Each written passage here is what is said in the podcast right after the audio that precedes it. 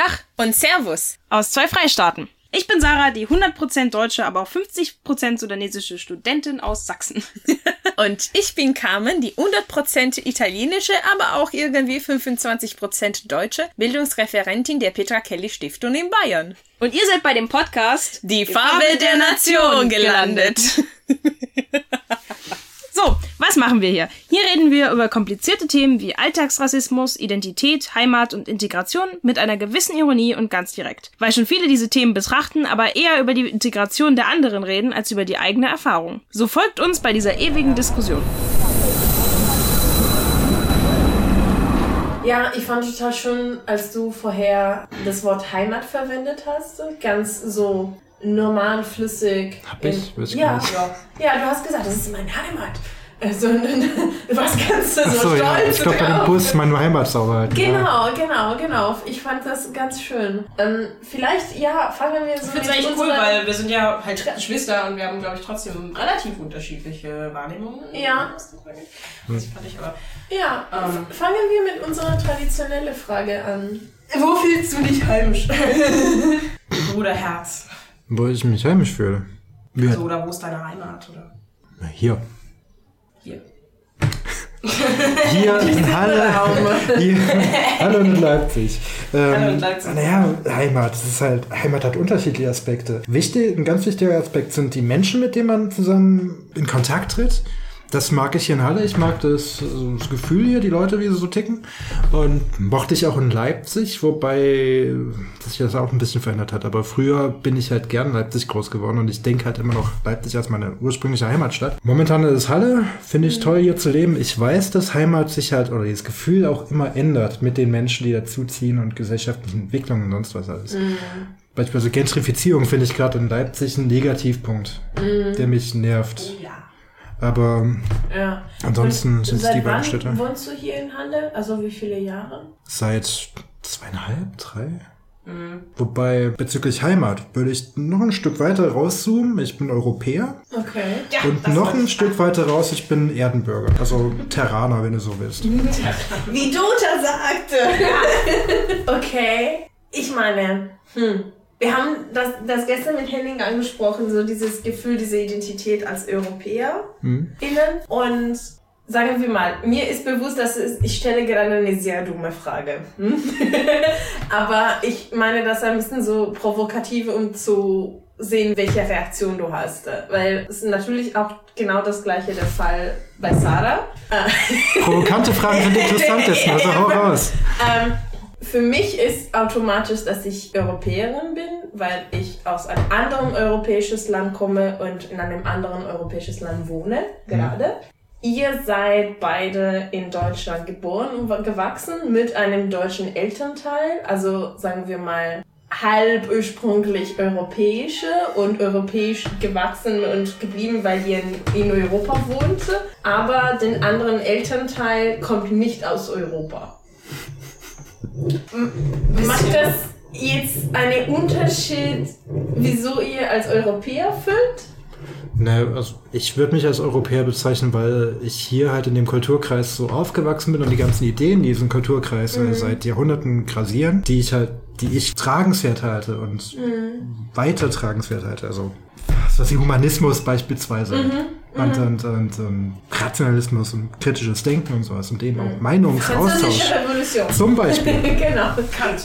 Kant. Auch. Aber der, die rassistischen Aspekte von Kant Naja. ausgenommen. Ja, Rousseau und so weiter und so fort. Und Nietzsche. Ähm, das verbinde ich alles mit Europa, mit dem, mit dem lokalen Raum, in dem das alles quasi ausgetauscht wurde. Wobei ich allerdings jetzt China beispielsweise nicht unterbuttern will. China hat auch interessante Aspekte, genauso wie Indien interessa- interessante Mindsets hat. Polen auch. Polen ist Europa. Ich weiß. Es Aber tut mir leid, aber du hast gerade. Äh, sorry. Ja, aber ich weiß, aber, aber tatsächlich, tatsächlich, also in meinem, meinem Kopf trenne ich das ein Stück. Oh, okay. Das Okay.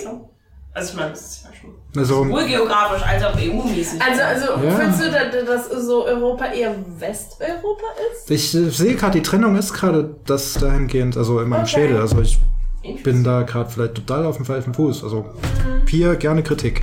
Was ich noch sagen wollte, also wie gesagt, der, unser mütterlicher Teil kommt aus Europa, Deutschland, und ähm, mein väterlicher Teil kommt aus Kuba. Und was ich mir manchmal so vorstelle, was halt so, so ein Trades von ihnen sind, ist so, so dieses Kuba die kleinen Revoluzer, die immer quasi so ein bisschen gegen die USA aufbegehrt haben und halt irgendwie auch ziemlich überlebensfähig sind. Ich bilde mir ein, das ist auch so, so ein Teil in mir drin, wenn ich das so ganz schwammig sagen darf. Aber ja, Und findest du nicht, äh, weil du hast eben auch diesen anderen so Herkunftsidentitätsteil irgendetwas, findest du nicht problematisch, äh, dass Europa auch eine koloniale Geschichte hat?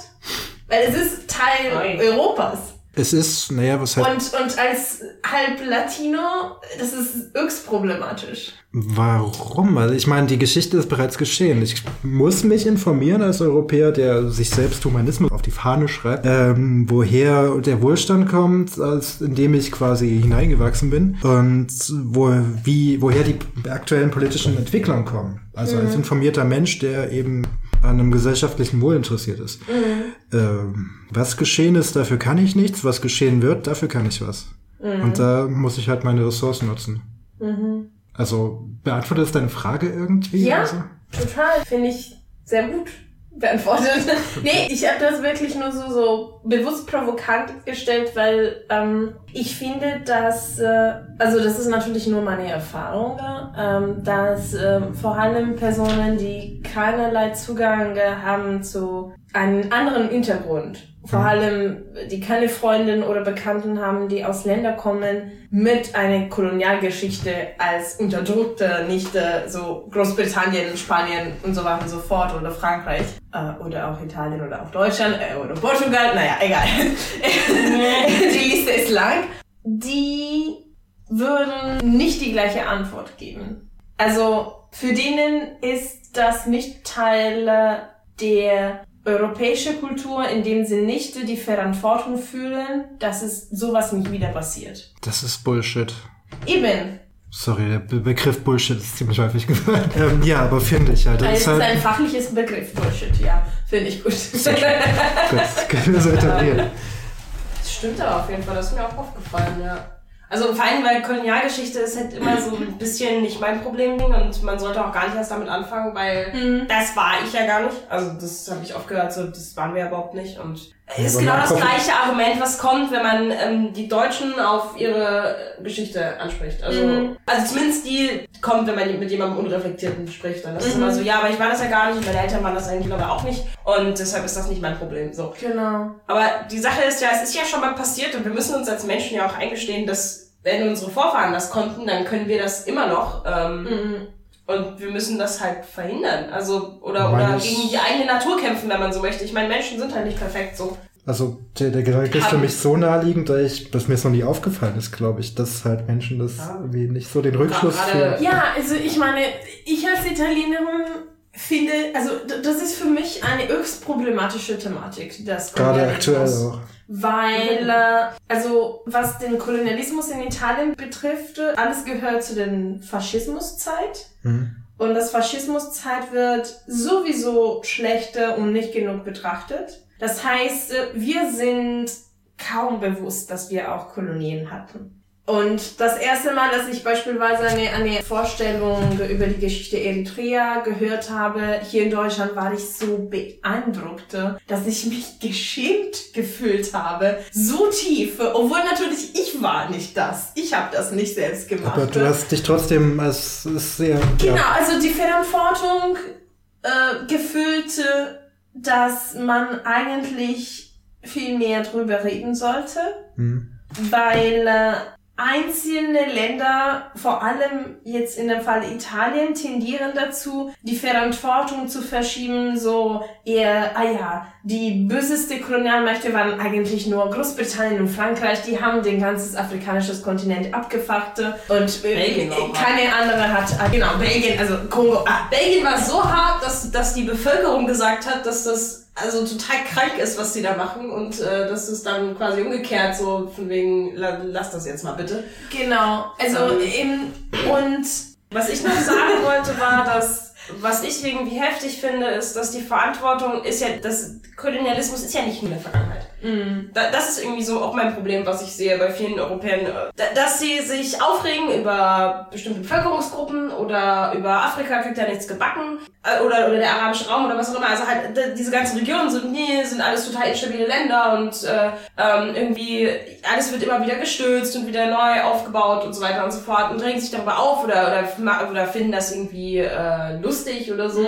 dass in Afrika ja irgendwie immer nichts äh, entstehen kann und so und die sind ja auch äh, total demokratieunfähig und solche Dinge. Aber ohne, also und dann denke ich mir jedes Mal so, ja, aber wessen Schuld ist das denn? Also das, das ist ja nicht einfach so passiert, dass das instabil ist oder dass da überall Kriege herrschen wegen irgendwelchen Grenzen, die die Europäer gezogen haben. Das, das kotzt mich an, dass es keine Reflexion darüber gibt, dass es nicht ohne Grund so ist. Also das finde ich so furchtbar, dass sich darüber lustig gemacht wird, dass da Leute irgendwie das Recht sich rausnehmen, darüber zu reden, ohne mitzudenken, dass die Europäer Afrika halt echt abgefuckt haben, so. Und das ist natürlich nicht deren Schuld, aber man muss es doch wohl mitbedenken. Man kann doch nicht einfach sagen, ja, die Afrikaner sind halt irgendwie da jetzt selber dran schuld. Ja. Oder so. Ich meine, Also ich, Ah. ich, ich, ich finde, dass, dass eigentlich auf dem ganzen Kontinent sowas wie Erinnerungskultur in Deutschland verbreitet werden muss, aber zum Kolonialismus. Also es ist manchmal, also in meiner Wahrnehmung mindestens in Deutschland manchmal ein bisschen übertrieben, dass viele Generationen danach immer noch sich äh, also diesen großen Lasten fühlen der Vorvorvater, die äh, wegen dem Holocaust, und Zweiter Weltkrieg und so weiter und so fort. Das hat auch so so so die Psychologie des Landes so stark geprägt. Aber es ist auf jeden Fall viel besser so als in meinem Heimatland, wo heutzutage die Nichte von Mussolini beispielsweise im Parlament trete. Und also, dass, dass man mindestens so über seine Geschichte bewusst ist. Weißt ihr? Also, ich finde, das ist eine interessante, vielleicht so Definition. Was bedeutet, Europäer zu sein? Es bedeutet alle diese Werte, die du ernannt hast, so von Humanismus, Rationalismus und so weiter und so fort, aber auch diese Verantwortungsbewusstsein über die eigene Vergangenheit, dass Geschichte eine wesentliche Sache ist, was uns als Europäer machte. Ähm, Obwohl, obwohl ich sagen muss, äh, zu, zu, den, zu dem ähm, Geschichtsunterricht in Deutschland so, also wir reden sehr viel über Nationalsozialismus und so und auch den Ersten Weltkrieg. Aber über Kolonialgeschichte haben wir auch nichts gehört. Also mh. vielleicht eine Stunde. lang Afrika-Feldzug mal kurz. So. Ja, mal irgendwie. ganz kurz, ne? Mhm. So, ja, da haben die mal ein paar umgebracht so und dann ähm, war es das aber auch irgendwie. Also, also ja, gut, war halt nicht so wichtig wie Nationalsozialismus. Und ich glaube, man muss den halt. Also, Berliner Kongress, bitte. Das hat in Berlin stattgefunden, wo die ganzen Länder getrennt worden sind. Ja. Und ich meine, Das war der Bismarck. Kolonialismus ist ja auch immer noch da. So. Das war halt immer noch- fucking haben immer noch Bismarck. ihre, ihre Finger da drin. Egal. Ähm, ja. Ja, Finger da drin. Ich habe ich hab mich echt in Rage geredet. Ich finde es so furchtbar, wenn Leute sich hinstellen, weil ich diese, diese Diskussion schon so oft führen musste. Ja. Und man die Leute daran erinnert, wer, wer jetzt eigentlich an was schuld ist. Und außerdem ist Europa da ja immer noch drin. So, die, wir verkaufen Waffen da rein an irgendwelche Leute, die wir. So, das ist doch total krank, dann zu sagen, äh, wa- wa- was hat denn Afrika für ein Problem so? Und halt, ganz ehrlich, also, ja, gut, aber egal, auf jeden Fall, ja, im deutschen Unterricht haben wir aber auch Genau. halt bestimmt jedes Jahr Nationalsozialismus gehabt, aber halt nichts über Kolonialgeschichte oder andere europäische Länder. Gut, natürlich hatten wir ganz viel über Rom im Geschichtsunterricht, das ist Hm. klar, und Griechenland und so also halt. Weil wir so die äh, Civitas entwickelt haben. Genau. Ähm, Jetzt halt kam übrigens, Kolonialgeschichte überhaupt nicht, obwohl ich das halt total wichtig finde. So Erinnerungskultur ist ja scheiße. Ja. Mhm. Aber keine Ahnung, abschließend, also was sind die positiven Sachen, die man mit Europa verbindet? Und warum fühlen wir uns als Europäer? weil wir noch diskutieren miteinander, ohne ein patriotisches System zu haben. Also noch, Mhm. hoffen wir. Ich finde halt irgendwie den Gedanken schön. Also so, wir haben irgendwie noch unsere eigenen Kulturkreise, so, man kann immer noch Deutschland sein oder Deu Deutscher sein oder Deutschland. Deutschland. ähm, oder, oder, oder Italienerin oder so. Man, man kann halt irgendwie noch, noch auch, auch regional, so ein Sächsin sein oder so. Und man, man kann gleichzeitig auch so diese Idee toll finden, dass man Europäer ist, dass man immer noch verbunden ist mit all diesen anderen Leuten aus anderen Ländern und ähm, Mhm. aus diesen komischen künstlichen Grenzen. Finde ich irgendwie schön. Also, keine Ahnung. Ich glaube, ich habe da einfach so einen, habe ich schon erzählt, aber egal, ähm, ja, so, so einen ideellen Wert daran. Also ich finde sie nicht perfekt, die EU, aber ich finde den Gedanken echt einfach nur wunderschön. Also so, ja. Ja, das ist die.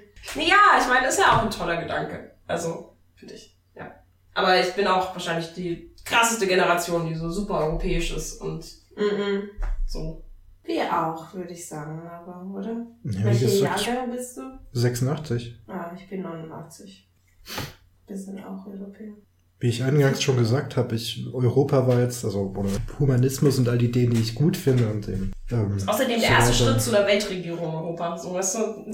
Die sind halt passiert innerhalb Deutschlands, Frankreichs, Italien, Russland auch. Zu verschiedenen Zeiten, aber die waren halt immer in diesem, diesen ganzen Kreis, sind halt gewandert. England auch und alles Mögliche. Mhm. Hast du noch Fragen, bevor wir kochen gehen? Ich habe echt Hunger, also. ich würde jetzt gerne. Also die Länge dieser, dieser Folge ist äh, Saras Hunger bedingt.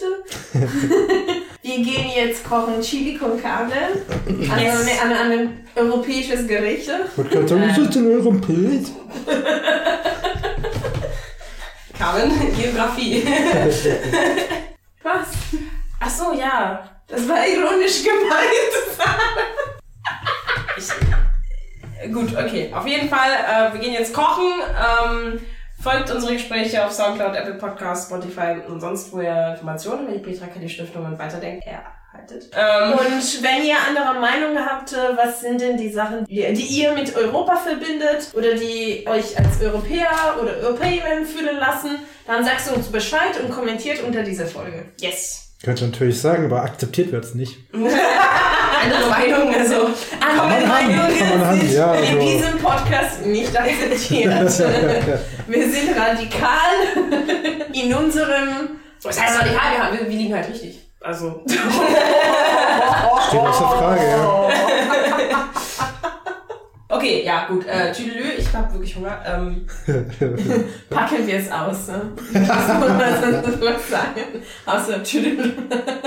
Nö, das hat sie mir schon vorweggenommen. Oh. wollen wir es gleichzeitig sagen? Nö. Oh. Ähm, Tschüssikowski? Tschüssikowski. so Oh mein. Gott. Okay. Übrigens, ja, noch nur eins. eins. Servus, Servus heißt so viel wie Sklave, komm her. Ist halt, Genau. ist halt scheiße zum Gruße. Gott zum Gruß meinetwegen, aber Servus ist kacke. Zum Gruß. Uh, das war jetzt ähm, ja, ein Hinweis an unsere bayerische Zuhörerinnen und Zuhörer. Gell, let's krachen, gell?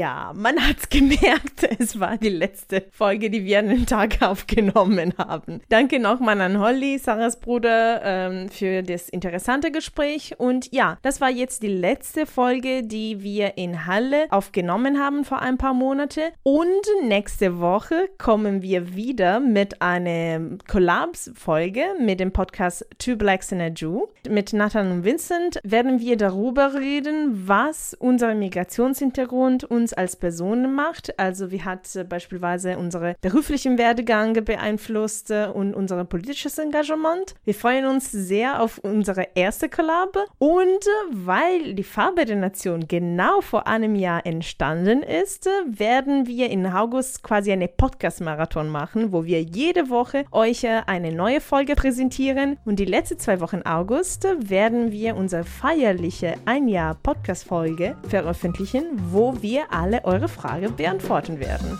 Wir freuen uns. Bis bald. Ciao. Ach, und natürlich wie immer, die Musik ist von Kevin MacLeod.